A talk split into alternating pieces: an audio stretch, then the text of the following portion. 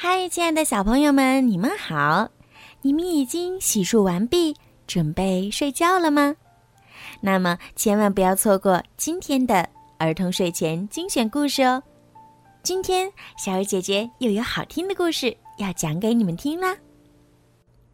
建造自由女神像，上卷毛老师的课乐趣多多，我们会坐着神奇校车到处去旅行。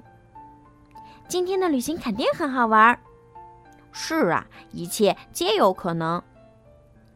今天我们要去看自由女神像，它在纽约市附近的自由岛上。我们要去弄明白雕像是怎么建造的，然后在班上造一个小的自由女神像。什么是自由？哼，人们能够自主的去做很多事儿。就意味着他们是自由的。我有没有逃过这次旅行的自由呢？到了出发的时间，卷毛老师招呼大家：“同学们，上车吧！”在卷毛老师开车去自由岛的路上，时光开始倒流，校车变了，我们的衣服也变了。现在。我们回到一百多年前了。瞧，我们的校车变成了马车。哦，我们开始马车巡游啦。我们到了自由岛，却没有发现雕像。雕像在哪儿？我们问卷毛老师。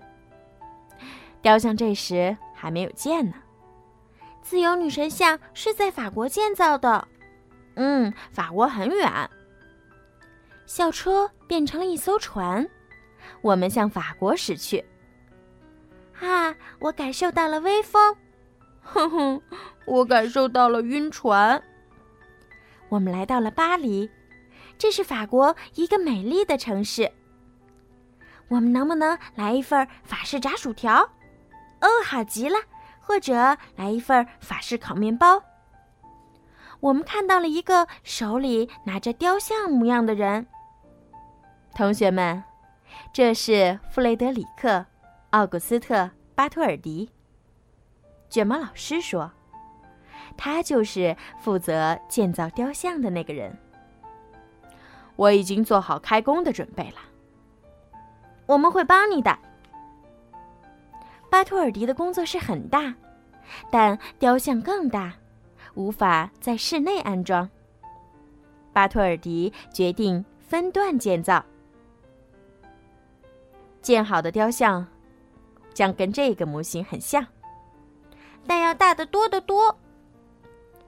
首先，巴托尔迪用木头和石膏做了一个模型，再根据模型制作雕像的模子。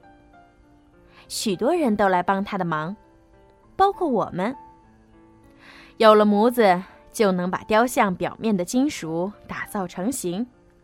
哼，我的肌肉也成型了。模子做好以后，我们将铜片放在上面，然后用榔头将铜片敲进模子里。铜是一种重金属，不是吧？那些铜片明明轻的，连我都可以拖动。然后将塑形完毕的铜片覆盖在铁质的框架上，自由女神像就完工了。它比城市里的其他建筑都高得多。现在要把雕像运到美国去。我们把雕像拆开，用货箱一一装好。哎呦，我们也被装在货箱里了。我觉得我无法面对这次旅行。货箱被送上船，开往了去往美国的远行。货箱里有一些报纸，我们从上面看到了有关雕像的新闻。报上说，雕像基座还没有建好。看来美国人没有足够的钱来修建它。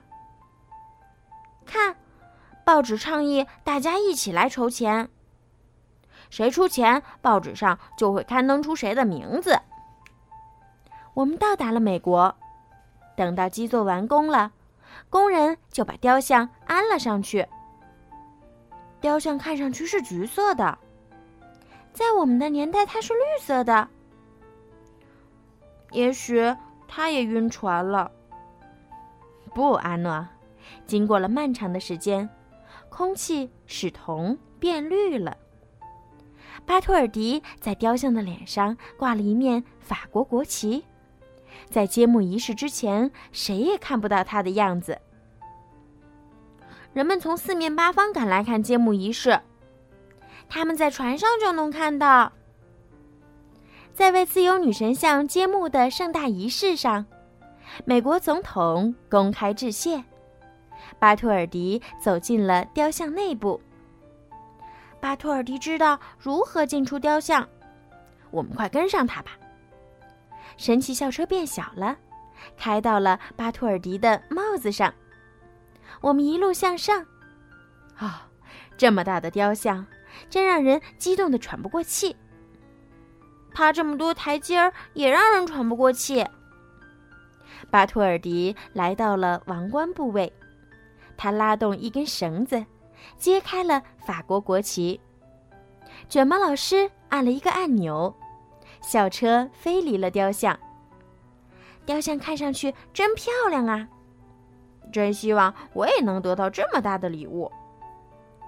这份礼物对整个国家来说都够大了。如今，当人们乘船来到美国，首先看到的便是自由女神像。自由女神像提醒我们：人人都有权利享受自由。我们又回到了我们的时代，校车也变回了原样。再见，自由女神！全世界都知道她代表美国，她已经成了纽约的一大景观。卷毛老师把校车开回了学校。快点儿，我们还有任务呢！在教室里，我们也造了一个。自由女神像，虽然它没有那么大，但看上去也很棒。我想知道下回我们会去哪里呢？好了，孩子们，今天的故事就讲到这儿了。在今天故事的最后呀，小鱼姐姐要祝每一个小朋友今天晚上都可以做一个好梦。如果你们想听到属于你们自己的专属故事，可以让爸爸妈妈加小鱼姐姐私人微信“猫小鱼”全拼九九来为你们点播。好了，孩子们，晚安。